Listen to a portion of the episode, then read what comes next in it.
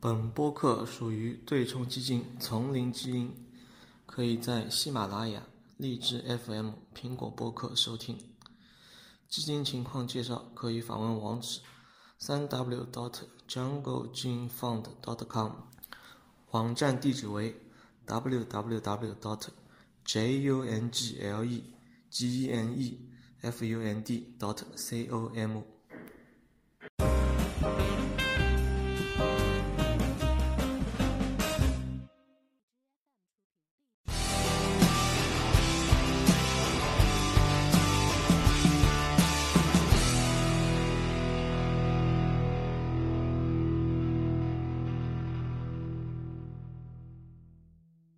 没有，但是当时当时每年美美美国在加加加息的时候，事实上，事实上嗯全球其他地区没有完全的恢恢复到当年当年的一个情况吧？没有恢复，那就没有恢复，那有跟我什么关系呢？我美国我所以美国加息不是？所以所以事实上，你去看现在美国，它的需要加息，它需要降降息吗？它真的需要降息吗？而是他有可能是需要降息的，而是他因为看到了全球的情况不太理想，他说我需要降降降息来缓和一下全球的情况，因为不是因为因降息的理由是：第一，美国也处在呃经济上升和下滑的临界点了，随时有可能下去。但是如果说海外的经济不好，会把美国推入深渊，这样的话，那个会需要去降呃需要去降息，对吧？对，所所以就就有个非常关键点，就是说全球目前只用一种货币是美元，所以造成了目当然不啊前就是目前这种情况。当然现在不是了，只不过现在如果说美国经济特别好，如果说哪一天美国经济跟其他经济体一样不好了，那并不是这样了。只不过现在美国经济特别好，说美元比较强势，所以美国的经济政策会，美国的货币政策会影响全球。但是哪一天美国的经济速度并不是那么高了，那就不一定了呀。不，就是算就算现在美国的经济呃那个货币政策会影响到全球货币政策，那又怎么样呢？那又说明什么呢？那就是挺好的吗？那就是紧不了了嘛。一旦一紧，紧我其他其他地区新兴市场国家就就就崩，你崩你崩一下跟我没关系啊，那就崩呀，那你就崩呗。就当然会有关系。现在反过来都开始影响美国美国了嘛。啊，对，没影响美国嘛，但是我还加息加了那么久了呀。对，但它加息你们崩的时候加息的幅度是越来越越小嘛。从历史上来看的话，对呀、那现在是经济整体的世界经济的劳动生产率就是不高呀，那怎么办呢？那只能等了，等时间，等经济发明，呃，等经济进入一个新的一个时代，科技进入新新的时代呀如。果未来十年劳动生产率还是一个非常低的一个增长往上走，但是美国的影响力还是那么高，那就利息就不会很高呀，利息就很低呀。是不是就会导导致全球的利息或者全球的宽松？全球利息就是应该很低啊！你你经济增长是很低，那就应该是很低的呀。那因为经济增长低，我利息低不是很正常的事情吗？而且非常非常容易接受的事情。事实上，其实全球的利息从零八年到现在来说，没有这么高高过，对吧？已经过了十对呀，年，十年这十年基本上就是在还债呀。以前可能杠杆杠杆太多了，泡沫太多了，现在这十年在还债不是很未来的十年，如果还是按照或者说美国依旧没有这样加加息的一个渠道的话，它会保造造成全球的利息在零零零零零的利息。其实这是一个非常不不好的一个。零利息就代表了是因为经济，因为零利息是因为经济零增长，那有什么不好呢？零利息会造成像日日本现在这样的情况。不是，这是果，零利息是因为是果，因是因为零增长，所以我只能零利息，不是因为我零利息了导致我零增长，是这样回事呀？不是不是，我我的意思是零利息之后会陷入流流流动性陷阱，会造成日本目前的情况。不是，流动性陷阱是因零呃零是这样，因为零增长，所以导致了流动性陷阱，如所以你零利息也起不到经济增长的效果，对，并不是因为我零利息所以导致流动性陷阱。是零利息导致流动性陷阱。当然不是，零利零利息流的动流动性陷阱只是在特定情况下才会发生的，是大家对前景不看好，所以说你即使利率很低，我也不愿意借款，导致了零利零呃那个流动性陷阱。但之前这个东西的前提是经济增长比较慢，大家对未来的预期不好呀。是啊，对呀、所以说你在经济增长很慢，对未来预期不好的情况下，你提降低利率也是没有用的呀，是啊也是没法起到对经济的增长的效果。但是短期是这样，长期不一定的。长期慢慢慢慢慢慢积累的那个劳动未未来未来十年嘛？未来十年，是其实你看现在世界上的经济呃政财政呃或者说财政政策有一定弹性的，除了美国还还还有哪个国家没有了？欧欧盟也没有了，日本也没有了，中国已经开始定向降降降降降降准了。其实中国也没没有对呀、说明全球。经济增长不好呀。如果再不好呢？如再不好嘛，果连美那就那就勒紧裤腰带，大家都零利率，就勒紧裤腰带，等到科技增长、劳动生产率的增长达到了积累到一定程度之后，必然那个生产生产那个这个 GDP 会上升呀，上升之后就可以把利率利息给提上去了呀，这不是蛮好？这这个也不是遥遥遥遥遥遥无期的事情。这不是当然什么时候遥无期的，什么时候能够它有一个大大幅的科技进步呢？大家都不知道。如果说未来十年美国也不一定是大幅科技进步，只，要你劳动生产率在上升，人口稳住或者人口稍微有点增长，那就可以了呀。不，你先要看人类成人类的经济的增长是不是一个大方向的事情。如果你认为以后经济就不好了，那肯定世界不好了，这肯定是大方向。那就好了。未来十年、二十年、三十年，那我想说，未来十年会不会造成整个人类陷入一个流动性陷阱？然后整个人类就是对于成为一个没没没没没没有欲欲欲望的社会，不会整个人类会造成这是会发展成怎么样的情况？当然不会了。你看现在，那就说明现在的这一代，八零年、九零年成为经济主体的这一代，比比起上一代来说要差。我们这一代人就是比上一代人差，他们的创造力比现在创造力呃那个高，是这样吗？我觉得不是这样。八零年、九零年出生的人，现在成为社会经济的主力，他们的水平应该是比上一代人要高的，对吧？只不过可能因为之前的杠杆使用太过度，金融杠杆过度，导致泡沫太大，导致了我们需要一个修修补泡沫的一个时间。这段时间 GDP 可能不增长，是又是还之前的债，等债还完了，这一代人的红利就开始显现了，就这样。但是前提就是劳动生产率一直在进步，人类的人口不要下降，劳动参与劳劳动的人口不要下降太多太厉害。因为如果劳动力生产率上升了，但人那个劳动人口下降了，等于抵消掉了，最后的产出还是抵消掉，嗯。对吧？所以说现在一个问题就是人口在下降，出生率在下降，然后劳动生产率在上升，但是全球的经济增长呢是比较困难的还是而且经济增长的很大一部分来自于泡沫，呃，到底有多少之前的债要还，现在不知道，对对吧？之前之前可能我欠了很多很多债，我现在正在还债，还债的过程是痛苦的，增长是缓慢的，那么我们就慢不知道，而且不知道债要还多久，那就是这样了。是啊，那你不能说是，呃，全球一体化是不好的呀。全球一体化已经造成了，让你生产率能够从假设你，如果你没有全球一体化，增长率只有百分之二，现在我全球一体化了，只增长率达到百分之五了。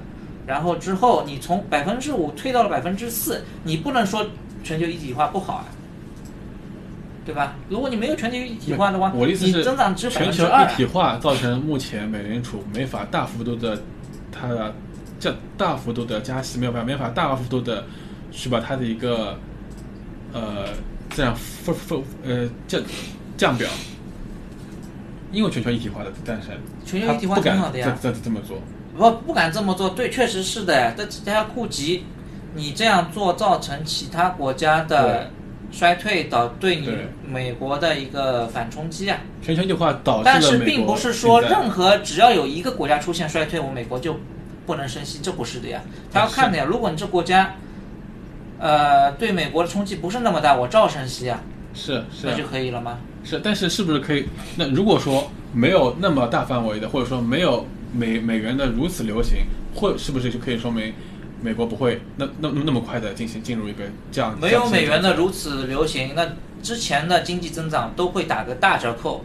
比方说，你因为美国的美元的流行导致，呃，那个全呃美元的流行是一个结果，结果原因是因为全球的贸易的一体化导致美元的流行。是没有没没有全球的贸易，呃的话，你的经济增长连之前，比方说从百分之二的增长变成百分之五，这增长都没有。是现在只不过从百分之五跌到了百分之四，是是你就认为从百分之二涨到百分之五是错的，那就是因噎废哦，食我没有了。说问错，我认为是目前造成目前这个情况，是因为有一部分是因为全球全球贸贸易或者说全全经济一体化。对的那未来的话，会不会造成更加糟糕的情况？如果说人口下降，如果说技术没有大大方方的革新，会会不会造成更更加糟糕的情况？会不会造成目前我当们。之前我所说的全球的基全球的利率都降降为零了？其实这是非常我觉得这是非常恐怖的一个消息，因为我们都没有尝尝试过生活在一个负利率的情况下。不是不是不是不是，零利率是一个是一个结果，不是原因，对吧？对，第一，零利率是一个结果，不是原因。第二，呃，人口的下降是你是无法控制的，没有任何一个政府可以控制。是不是因为日本二十年、近三十年的负利率导致日本的人口下下下下降的？有可能呀。对，那如果说真的，但但如果没有全球贸易的话，日本人口下降的过进程可能会更早发生，或者说日本的衰退可能更早发生，而且根本就不会有日本经济起飞，直接一直在那里低着。觉得我作为一个稳稳稳步的发展嘛，不，这肯全球贸易肯定使你的这个速度经过几个盛衰周期之后，看还是比你不贸易更加高，高得多，而且对对对对，是这种程度。但是但是我们说的是未来嘛，未来的话，如果说把日本的模式推广到全球的话，那是那那是不是整整整个整个全球就会什么叫日本模式推广全球？二十年的怎么推广全球？日本的什么模式推广到全球？二二十年的零利率或者二十年的二十年零利率是一个结果，不是一个我主动要的模式，是个结果呀。现在有没有可能造成这这样这样这样的一个情况？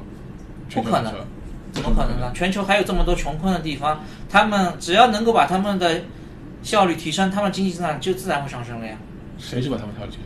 为过过过过去十年过去十年有有人把他们他们他们他们他们的一个生产效果提提升过不，你认为未来呃十年之后，未来呃，比方说非洲，它的经济水平比现在一样吗？还是说有进步？那其实一样的嘛，其实一样。那就你说不这些有进步这些未开发的区域，我现在去投资去开发，他们会给我会得到一个高速发展的一个情况。比方说十年，他们每年增长增长百分之三三十，他们也会达到一个瓶颈的，像目前一样，会达到一个瓶颈的。大平均也怎么样呢？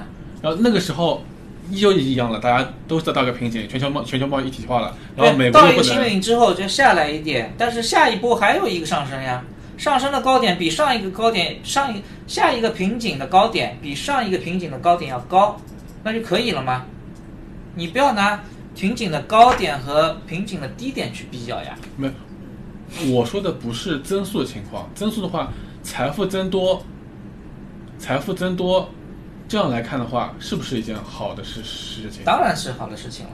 财富增长，你才有闲钱去投资、改进技术，使你的生产力水平上升，然后你你有更高的效率去生产，然后你只需要很少的资源就能够提供更多的粮食、更多的工业品，不是很好吗？大家都普遍富裕了呀，这哪里不好呢？对对对，财富增长的确是个好事情，但是从目前来看的话，我这样子增增长，我这样子全球的增长，会造成一个就会造成一个全球的低利率情况。低利率情况就是一个是不是不是不是，低利率情况不是因为财富增长造成的，而是财富增长到一定时间碰到了瓶颈，然后开始整整个经济增长速度和财富增长速度开始下滑了。但是下滑到一个点之后，它就不下滑了，这个是低点，这个低点比上一个周期的低点是要高的。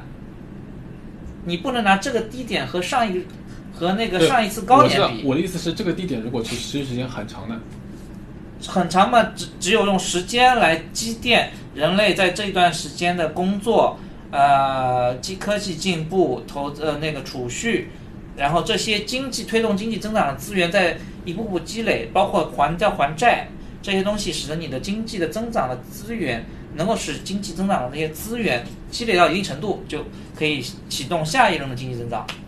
那我下轮经济增长在只会是会多少多少时时间呢？那不知道了呀，每一轮经济增长都不知道是多少时间的，但是这个趋势是往上的。上一下一轮经济增长的高点肯定是比上一轮经济增长的高点是要高的。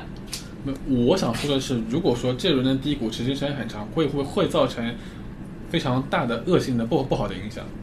不好的影响就是顶多我们衰退时间更长一点，但是你只要这段时间人类人在劳作，人在进步，教育水平在升高，那个劳动生产率在上升，下一轮经济增长就肯定会到来呀。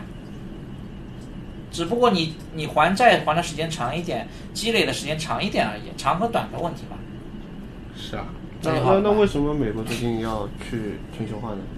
应该说只是一个谈判手段，我让你，我我我我伤你一八呃伤你一千，我自损八百，但是我毕竟是伤了你一千了，然后你能够达到我达到我的一个满足我的一个一个条件，然后我就不伤你一千，然后让对方，因为对方的经济状况比他更差，所以说他用这个我伤你一千，我宁愿自损八百的这个呃来逼你说就范，就是看谁先先死。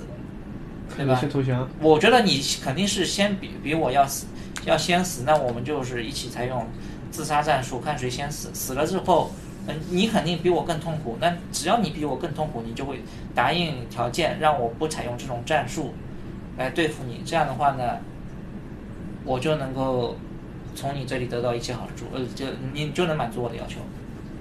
这个要求也是个短期的嘛，只是长期来看的话，对啊，那满短期就可以了呀。这依旧会到达那个。人家政客就是满足这些东西，连有下一任连任就可以了嘛。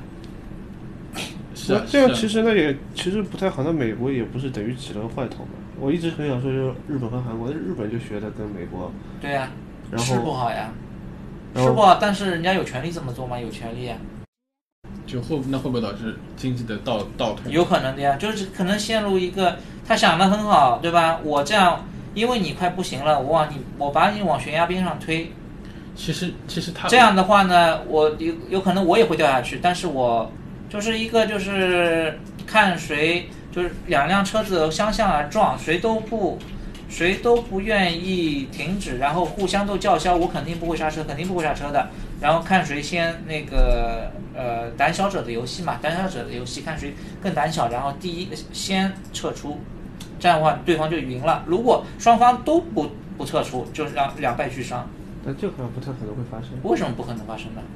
就是有些事情会，有些事情你认为是在控制之中的，然后可能就最后你控制不了，你高估了你的控制力，都有可能呀。你也高，你也低估了对手的反抗的力量，都有可能。